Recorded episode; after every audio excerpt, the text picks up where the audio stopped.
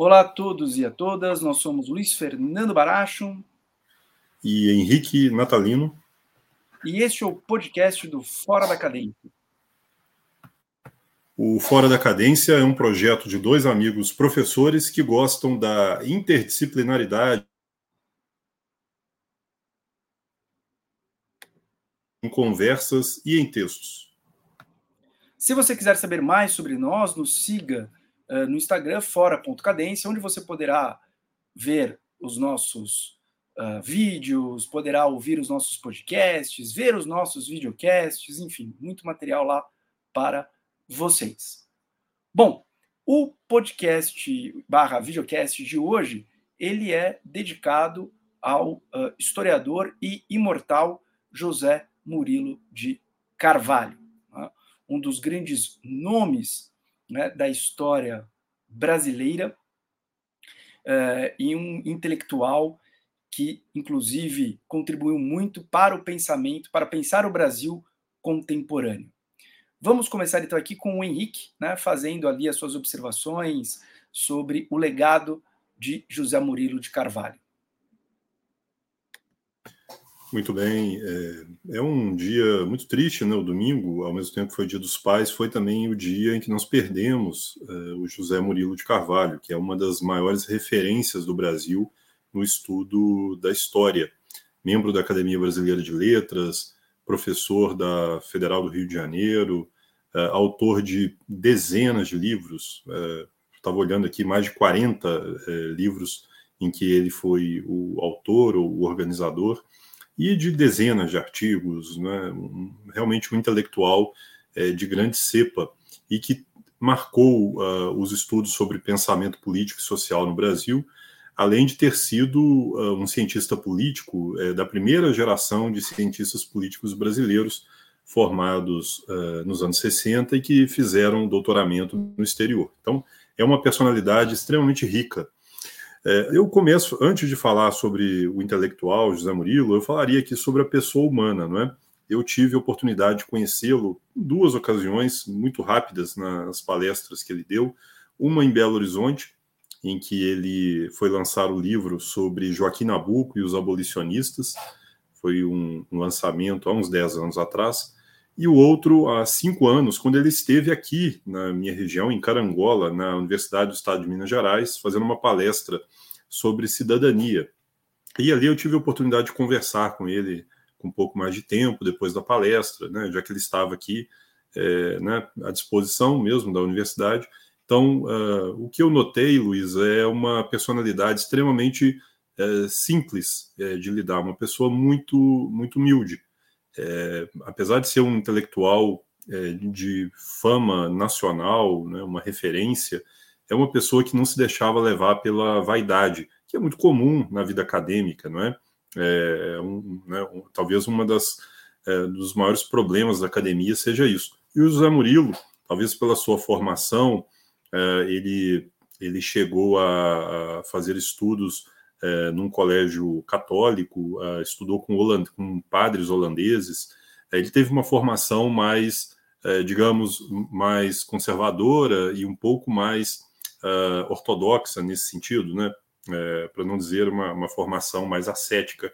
E talvez ele, desde cedo, tenha se livrado dessas, dessas questões. Né? Então, isso me chamou muita atenção. Uma pessoa muito atenciosa, muito educada, muito direta e muito simples de lidar. Ele me passou o e-mail dele, para você ter uma ideia, é, para entrar em contato com ele. Eu troquei alguns e-mails com ele. É, tem, tava até, estava até revendo aqui há poucos dias, falando sobre Álvaro Vieira Pinto, né? Álvaro Vieira Pinto, que foi um intelectual do ISEB, né?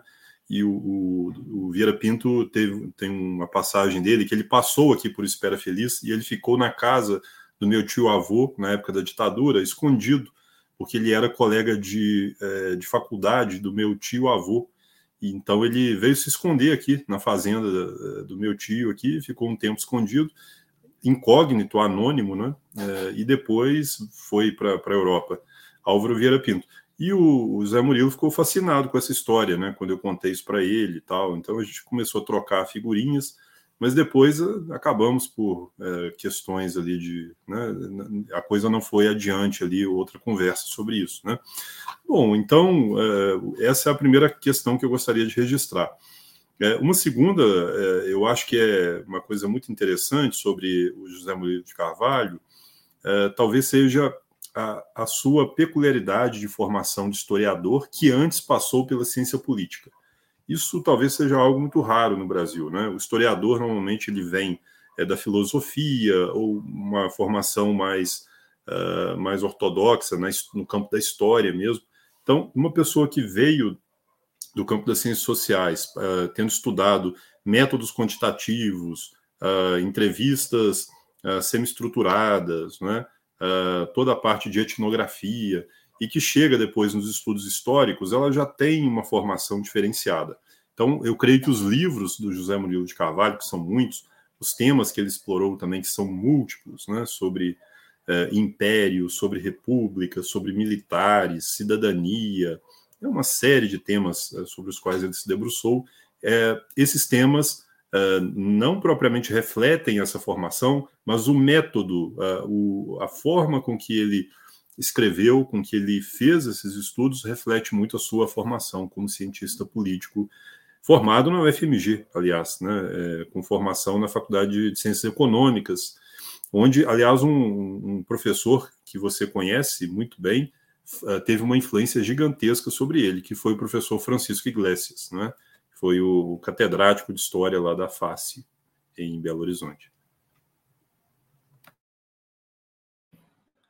Bom. Francisco Iglesias, que tem um livro lindo sobre história e literatura brasileiras. Né? Gosto, gosto bastante. É, eu, bom, perdemos então um, um, um grande historiador e um grande historiador que deu em momentos muito oportunos contribuições da história para pensar o Brasil contemporâneo. Né?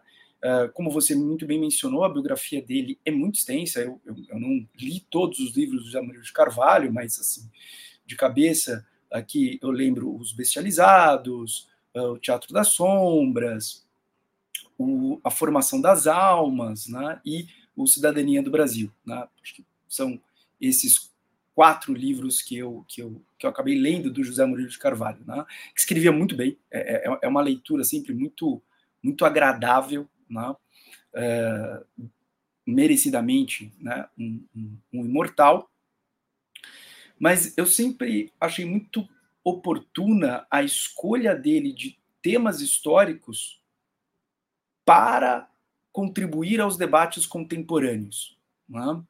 Então, uh, por exemplo, em um momento em que a, a nova república está em crise, né, ele recupera a formação uh, dos símbolos republicanos com o livro A Formação das Almas, né? que uh, me parece dialoga muito com a obra de Benedict Anderson, que é um historiador uh, famoso, né? que tem aquele livro que é uma referência, que é um livro belíssimo, Comunidades Imaginadas, né? e mostra como o papel da imprensa né, foi fundamental para não só consolidação, mas difusão de símbolos nacionais. Né? Então, quais, qual é o repertório de imagens, qual é o repertório de nomes, qual é o repertório de figuras que nos permitem todos nos identificarmos com certa comunidade, né? além da questão da língua ou além da questão da uh, religião, eventualmente, né? como uh, amálgama né? De indivíduos em uma dada comunidade. E aí ele vai explorar, né, como que a literatura, como os jornais, como uh, as artes plásticas vão criando símbolos para a República, né? mesmo antes da República ser instaurada, ainda né, no final uh, do Império Brasileiro. E aqui eu acho muito curioso porque ele vai uh, resgatando uma ideia de república que não é só aquela concepção que alguém pode ter da República como um grande golpe né, de Estado que afasta o bondoso uh, imperador, né, e aí vai nutrir né, aquelas pessoas que têm nostalgia uh, do império. Né? Então ele vai mostrando a formação do lastro republicano. Em um momento né, em que você tem a contestação da República, quando a nova República, a partir de 2013, ela está né, correndo risco. Né, e aí ele vem com essa contribuição. Né? Uh, quando você tem ali uh, obras como Teatro da Sombra, né, que mostra a, a, a, importância da formação de base né, daquelas pessoas que seriam as lideranças, não só políticas do império, mas que, está, que estavam em posições estratégicas, principalmente na magistratura, porque à época né, essa magistratura permitia né, a, a o, o, cumprimento de competências, inclusive administrativas. Né? como a Faculdade de Direito do Arco de São Francisco, como a Faculdade de Direito de Recife, né, serviam como grandes formadores de uma unidade nacional. Né? Entre outras obras, e, e, tem uma obra belíssima dele, que é a Cidadania do Brasil, que é, é, é fantástica, né? porque ela vai, é, é ela, é, ela é, apresenta algo que é contraintuitivo. Né? Quando ele diz, por exemplo, e mostra, e daí a questão uh, do excelente desenho de pesquisa dele, do, do, do esforço metodológico, né? muito qualificado por essa base interdisciplinar, em que ele mostra que uh, durante décadas o Brasil teve uma das maiores participações uh, na democracia no contexto do império. Né? Não porque isto era um interesse das elites políticas, mas isso era uma simples consequência da não atualização dos valores do voto censitário, com o processo inflacionário aquela renda necessária para você votar ou aquela renda necessária para você ser votado né, nas assembleias, ela começa a ficar irrelevante. E aí ele lança a luz para algo que, para mim, é brilhante, explica muito do Brasil, explica muito da desigualdade brasileira. Que o grande marcador, de, uh, uh, o grande marcador social não é econômico, não é renda, é cultura, é educação. Porque quando há o, o, o, o voto né, a proibição do voto do analfabeto, e a República continua com isso, né, você tem ali um processo brutal em que uh, o sistema político não precisa mais atender às necessidades das parcelas uh, menos favorecidas da sociedade brasileira, né? porque a gente está falando numa época em que o, o analfabetismo é enorme, é, é, é muito. É, quando você pega a licença de 1872, acho que batia 90% da população brasileira, era muito grande. Né? Então, se com a proibição do voto no analfabeto, você rompe com o efeito clássico da democracia liberal de construção de igualdade, que é a disputa pelo andar de baixo, né? como que as democracias fazem com que uh, haja uma redução uh, da desigualdade em sociedades que são muito desiguais. Porque você tem os atores políticos competindo pelo voto. Se o voto é maioria, a maior parte das pessoas são pobres, então, de alguma forma, o sistema político precisa capturar né, o interesse dessa maioria, que, na sua maioria, são pessoas mais pobres, desprovidas de recursos. E aí, políticas sociais, por exemplo, é uma das formas pelas quais você consegue capturar esse voto. E quando você faz isso, é, é, é um sistema que gera um ciclo virtuoso, né? porque você começa a oferecer políticas sociais e políticas sociais que vão, eh, a médio prazo, a longo prazo, eh, reduzir a desigualdade né, e, e, e, alavancar o desenvolvimento. E com o Brasil, quando a gente proíbe o voto do analfabeto, nós simplesmente né, tiramos o acesso uh, ao sistema político da grande maioria da sociedade brasileira, e aí essas políticas sociais são feitas muito a conta-gotas. Né? Vai, nós vamos demorar muito para termos políticas sociais mais robustas. Né?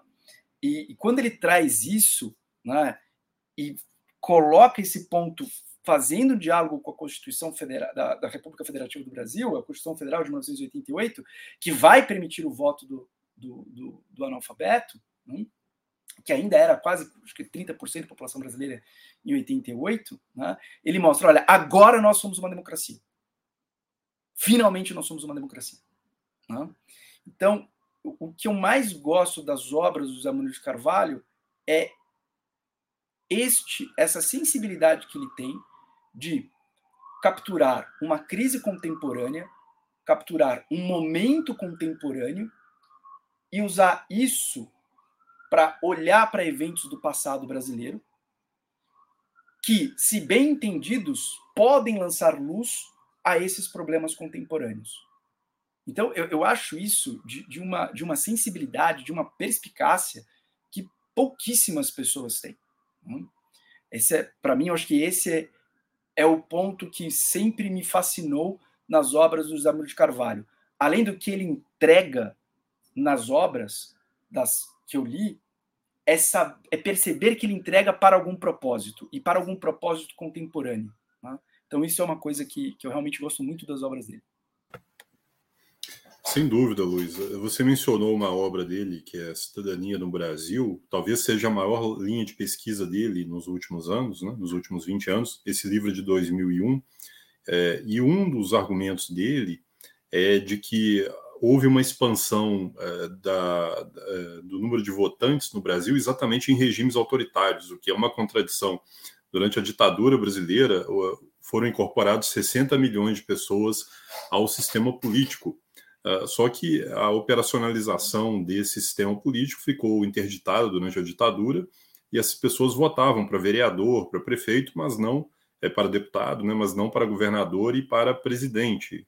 Somente depois da direta já é que houve realmente um, um evento né, que criou a sensação de que as pessoas tinham o destino do país nas mãos, em, em que as eleições diretas, que depois foram consumadas em 89, uh, permitiram realmente a operacionalização dessa cidadania. Então, o argumento dele de que a cidadania econômica no Brasil ela precedeu a cidadania política é muito interessante, porque os regimes eh, autoritários exatamente fizeram isso, incorporaram primeiro os direitos sociais, os direitos trabalhistas, né, e depois houve uma expansão dos direitos políticos. Então houve uma inversão uh, da, da, lógica, uh, da lógica liberal que né, funcionou nos Estados Unidos, na Europa de primeiro é, virem os direitos civis, depois os direitos políticos, depois os direitos econômicos, depois os direitos sociais e assim por diante. Então, no Brasil, a coisa foi muito operacionalizada pelo Estado. E o José Murilo de Carvalho, e aqui, para entender como que ele escolheu os temas de pesquisa, precisa entender a formação dele. Né?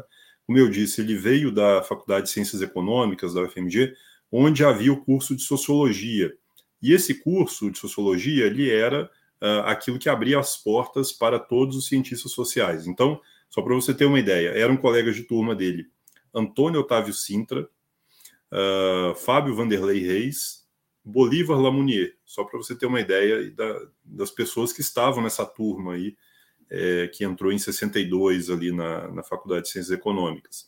E ele foi um dos que ajudaram a criar o curso, o primeiro curso de pós-graduação em ciências sociais no Brasil, em ciência política, melhor dizendo, que foi o curso da UFMG em 1965, uh, eh, por meio da, da Fundação Ford, que financiou uma série de cursos uh, em São Paulo, o SEBRAP, em Minas Gerais, uh, a pós-graduação da UFMG, e por meio da Fundação Ford, esses oriundos né, da, da sociologia, é, acabaram se tornando bolsistas de vários programas de doutoramento no exterior. Então, Bolívar Lamounier foi para, se não me engano, foi para a Universidade da Califórnia.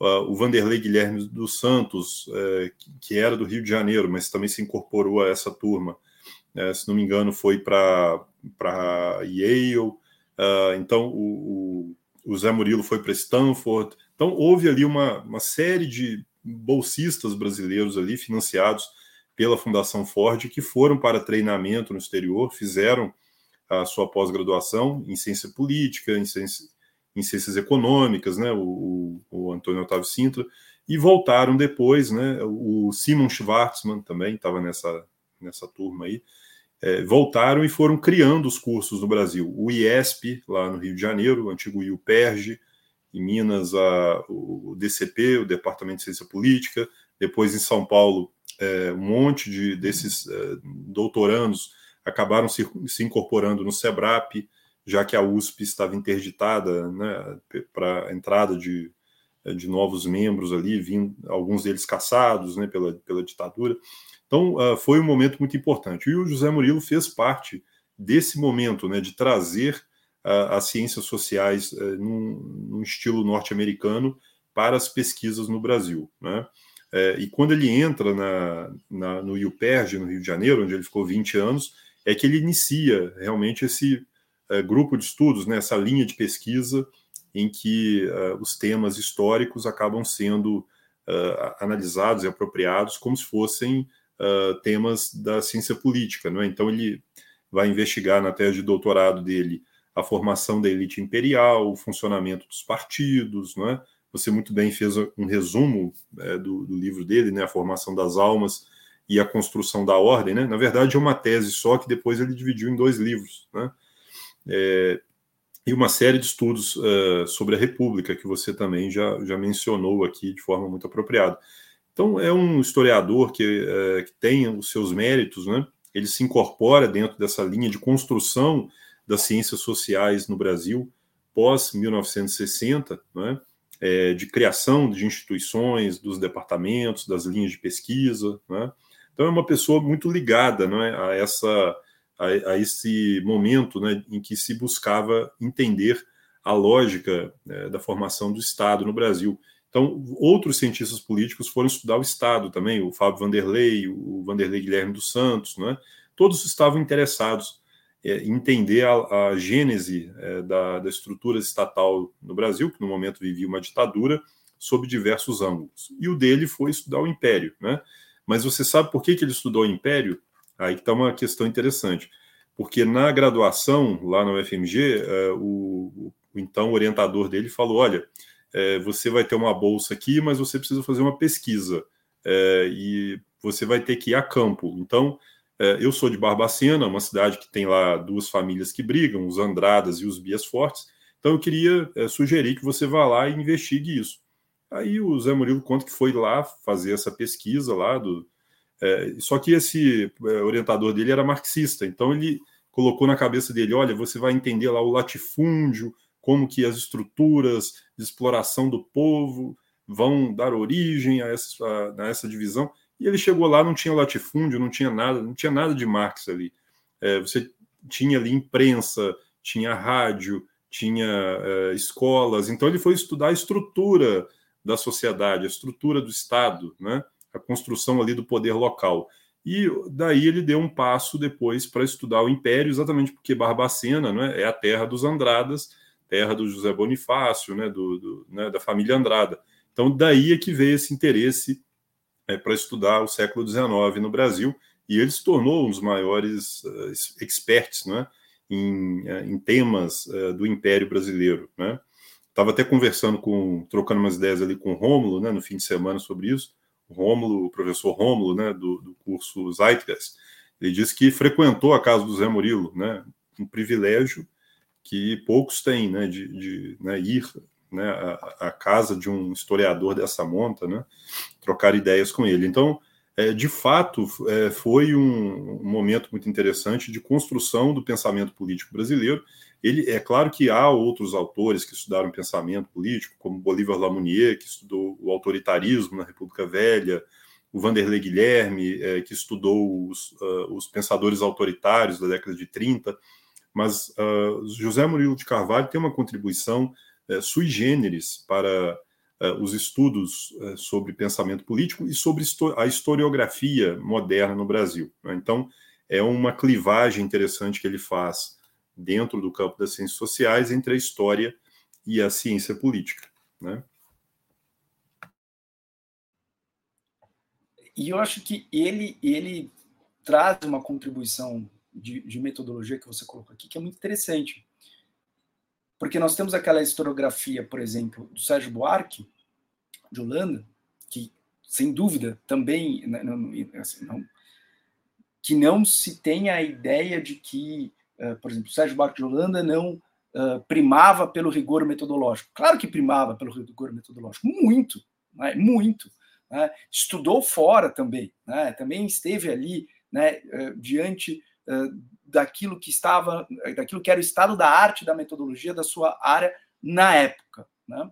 Mas é muito clara a distinção das abordagens entre Sérgio Buarque de Holanda, por exemplo, e José Murilo de Carvalho. Nota-se em José Murilo de Carvalho aquele maior distanciamento com, com o objeto que está sendo estudado, né?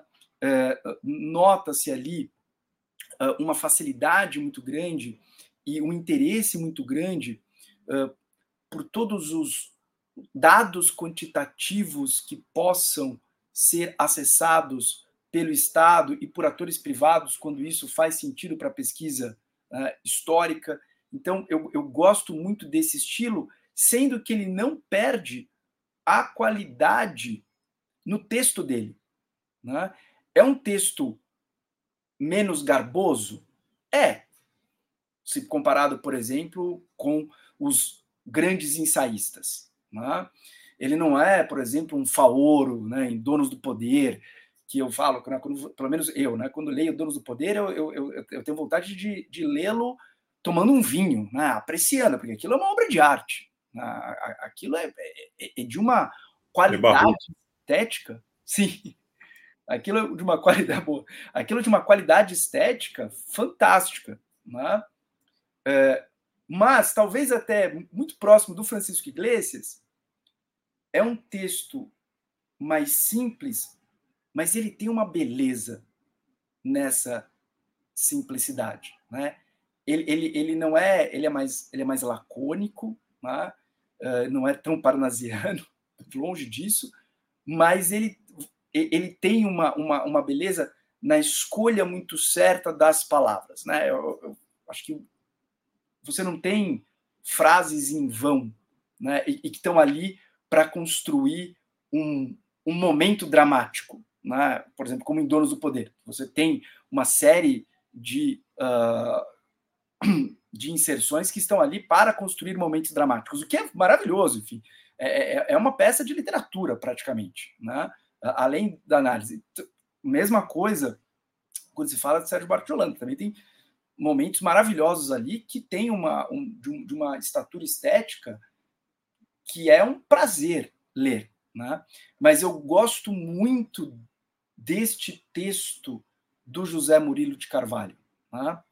É, e aí eu acho que, assim, é, para fechar aqui, pelo menos na, na, minha parte, a contribuição, eu acho que um tour pela política imperial muito interessante é você pegar, por exemplo, uh, Carlos Guilherme Mota, José Murilo de Carvalho e Miranda Knopf.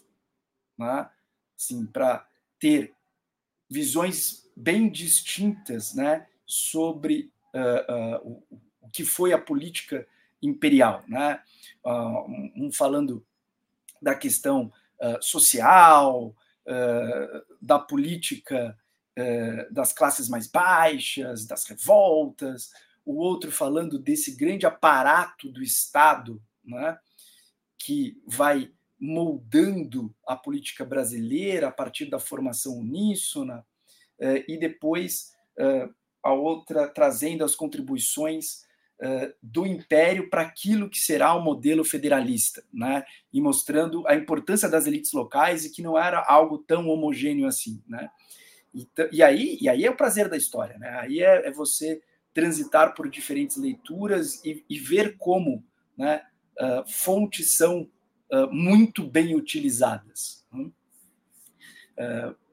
mas é isso, né? Perdemos um, um, um grande intelectual brasileiro e com certeza nos fará falta. Já perdemos esse ano Boris Fausto, né?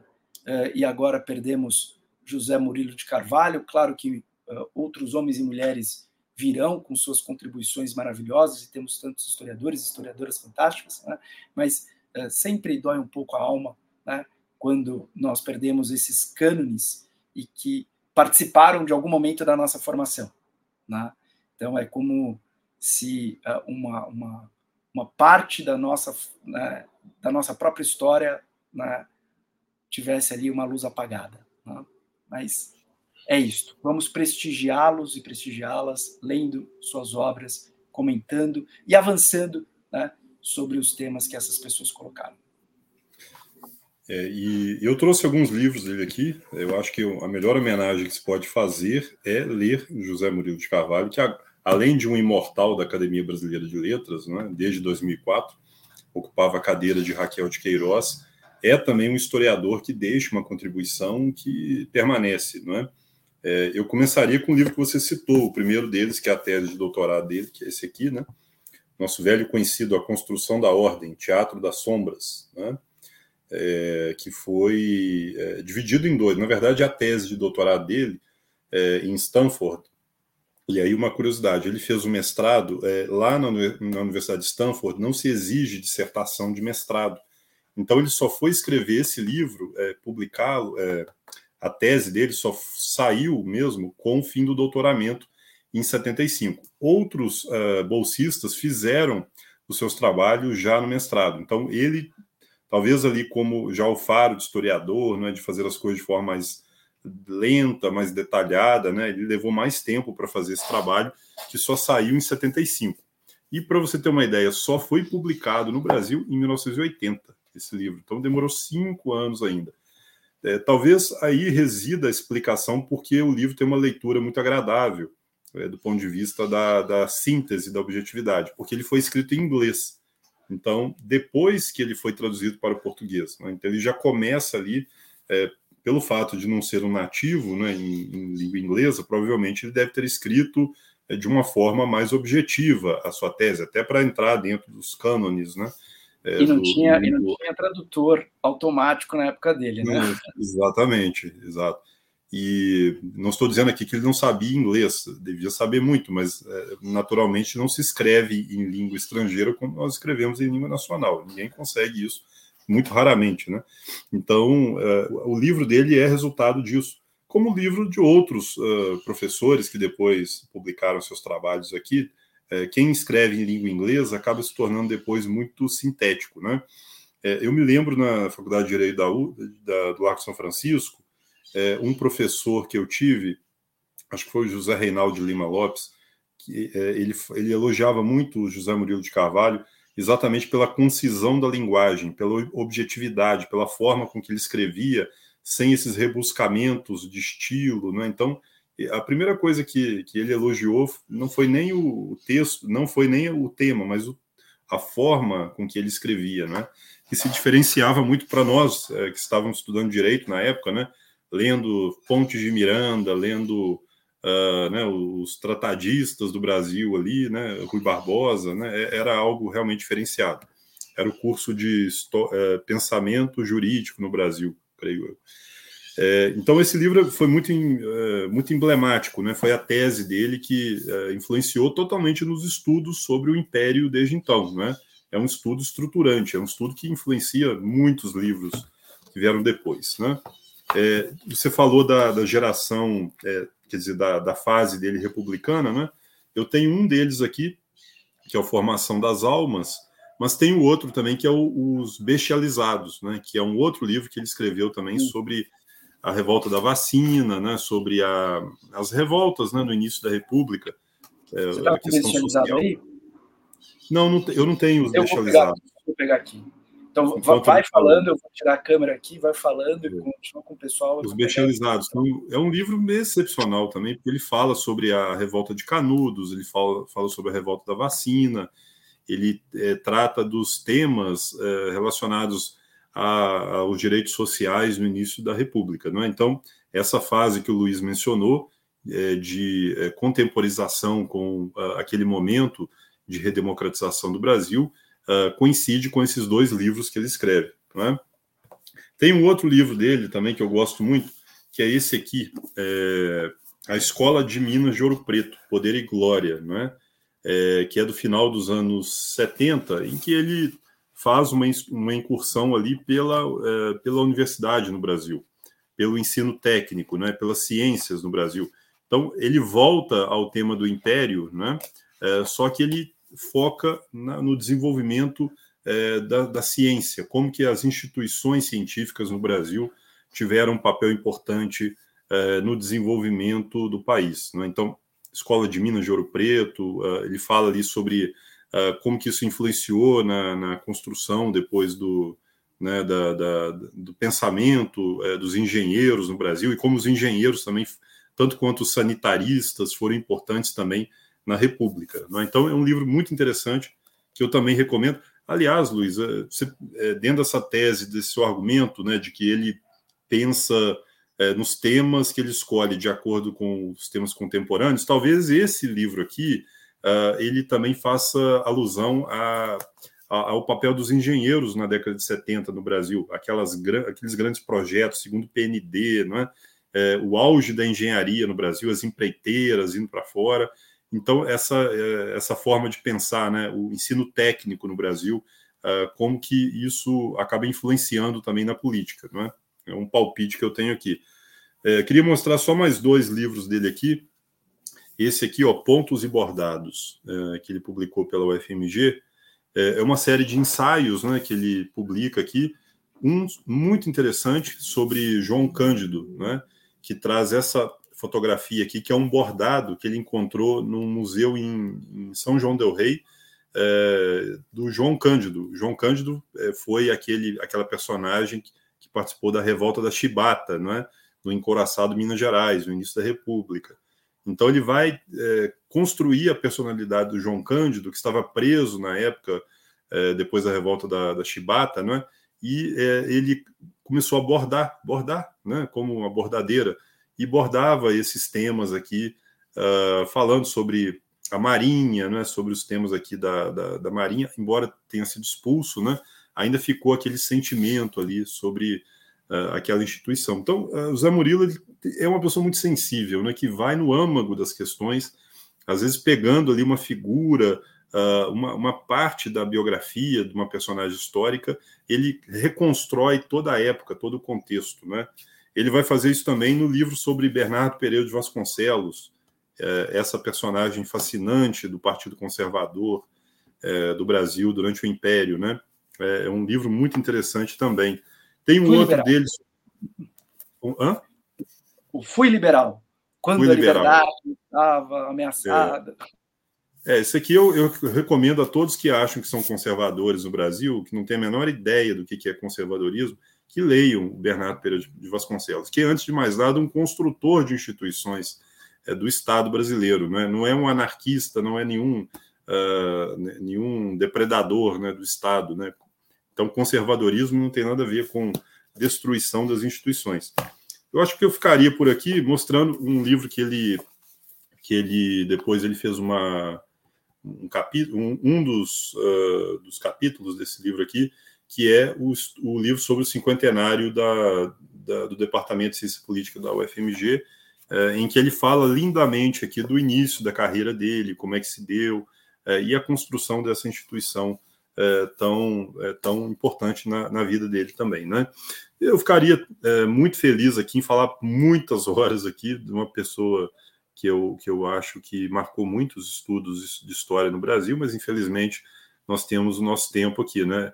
Mas é uma realmente é uma lástima, né? Uma, uma pessoa é, que, que marcou muito a nossa formação, né? Eu digo isso porque o Luiz também gosta muito do Império, gosta muito dos livros, é, dos historiadores, o Luiz tem uma predileção por história uh, e, e, né, e, vai a fundo também nesses temas, né? Então, acho que é, isso nos deixa extremamente tristes, né, nesse momento. Além de ser uma pessoa, uma personalidade, né, que pauta também é, o debate brasileiro sobre cidadania contemporânea, né?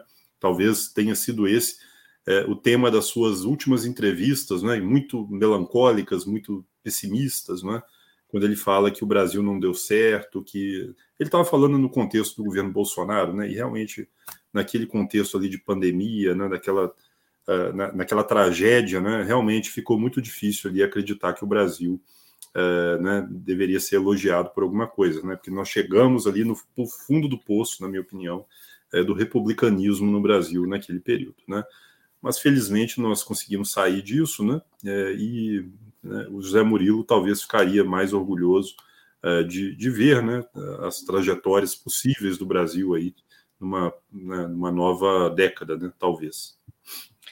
E para minha parte, eu não encontrei o, o, o bestializado, deve ter algum ponto, mas eu encontrei, eu tinha encontrado o Teatro das Sombras, a Informação das Almas também, mas essa você trouxe, que é o que você mencionou, que é o Joaquim Nabuco e os abolicionistas britânicos, né?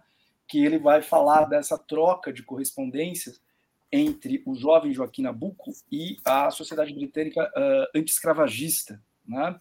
Hum. É, e, e, que é, é, é, é, muito interessante e depois fica aqui, inclusive, a dica de ler isso junto com a biografia do Joaquim Nabuco, né? Porque é um Joaquim Nabuco muito jovem e é um Joaquim Nabuco que, assim, minha leitura, que quer mostrar aos britânicos que ele adora os britânicos. Né? Além do Joaquim Nabuco, que estava lá à frente, uh, uh, da, da, junto com uh, José do Patrocínio, com Clap, enfim, com que precede, né? Luiz, Luiz Gama, Luiz da Gama vem antes, né? é uma geração anterior, mas né, ali você tem a formação da sociedade brasileira contra a escravidão, 1880, você tem toda uma articulação da sociedade brasileira contra uh, essa uh, instituição trágica que foi a escravidão, mas Joaquim Nabuco também né, fica muito claro ali no teor dos textos né, que ele, enfim, é, tem ali uma, uma, uma admiração pelos britânicos que é enorme, admiração essa que não continua quando Joaquim Nabuco está mais velho. Né? É, é, é, muito interessante. assim. Inclusive, os textos do Joaquim Nabuco velho dizendo que o Joaquim Nabuco novo não sabia de nada. Né? É, somente na pauta da religião. É, é, bem, é bem curioso. É, e e para terminar aqui, né, eu acho que você trouxe, pegou um livro é, que eu eu já li partes do livro. Eu gosto de falar que eu li, eu, eu gosto de falar assim, ah, eu li o livro quando eu li o livro inteiro, né?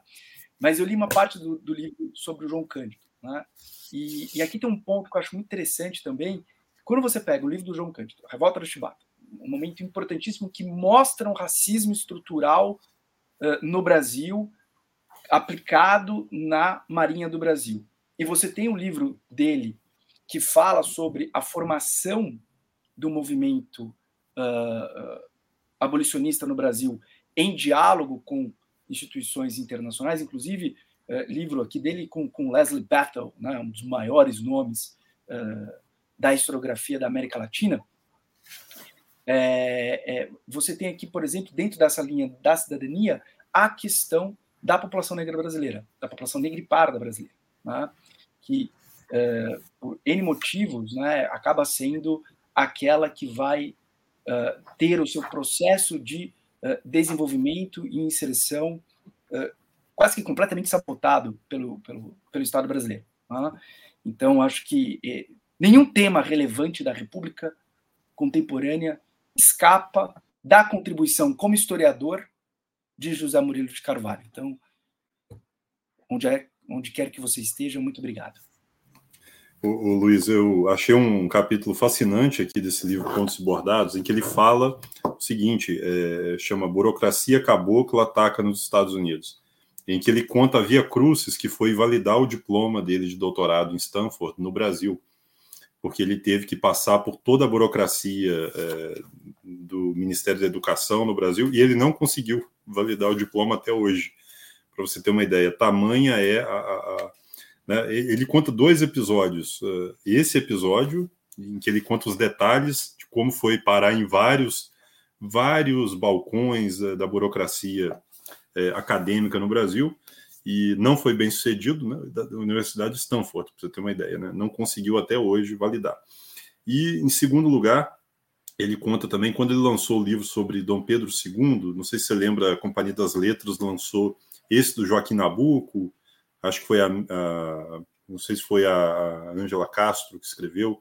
Era, depois... eram, eram, eram, vários, eram várias biografias sobre várias personagens importantes. Eu tenho essa coleção, tem do Dom Pedro I, tem do Joaquim Nabuco, Dom Pedro II. Aí ele conta é, isso numa entrevista que ele deu, num, acho que foi no Sempre um Papo, né? É, em que ele conta que ele, é, esse livro foi numa.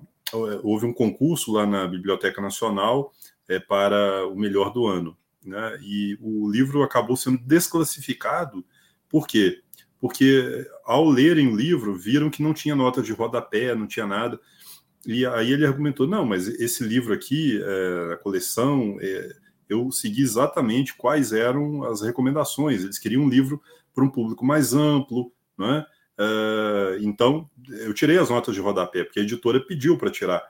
Aí o livro foi desclassificado porque não estava, segundo a, a Biblioteca Nacional, segundo os cânones acadêmicos. Então, o livro do José Murilo de Carvalho, que tem 40 anos de pesquisa sobre o Império, o maior especialista, foi desclassificado no concurso é, de, de, né, de, de livros lá da Biblioteca Nacional. Então, é mais um exemplo também que ele conta de forma muito é, de forma muito jocosa, às vezes, né? Como que a, é, o ambiente acadêmico no Brasil é muito hostil com os pesquisadores, né? Ele às vezes mata as ideias, mata uh, na, a criatividade, né? Porque a, a, rigidez acaba sendo extremamente pedante, né? Então, próprio José Murilo passou por isso, né? E um terceiro episódio que ele conta, quando uh, houve ali uma, um, uma questão do Enem, né? Sobre um livro dele, né? E ele foi resolver a questão e ele anonimamente mandou para ser corrigida pelo pessoal do Enem, ele errou a questão sobre o próprio livro dele, sobre cidadania no Brasil.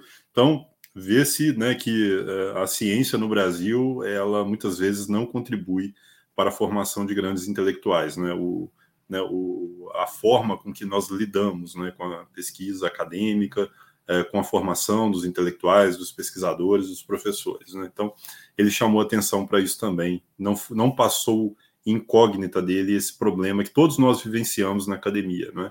que é o, a forma é, rígida e muitas vezes a, a, a, falta de receptividade, né? a criatividade, que acaba sendo morta ali uh, na, né, nos escaninhos né, das publicações e dos concursos.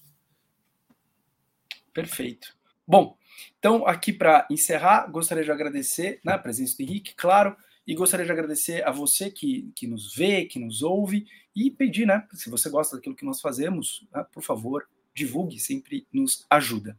É isso, até o nosso próximo encontro, uh, num videocast, num podcast, numa, numa live, enfim, e nos sigam lá no fora.cadência. Obrigado a todos. Até mais. Obrigado, pessoal. Até mais.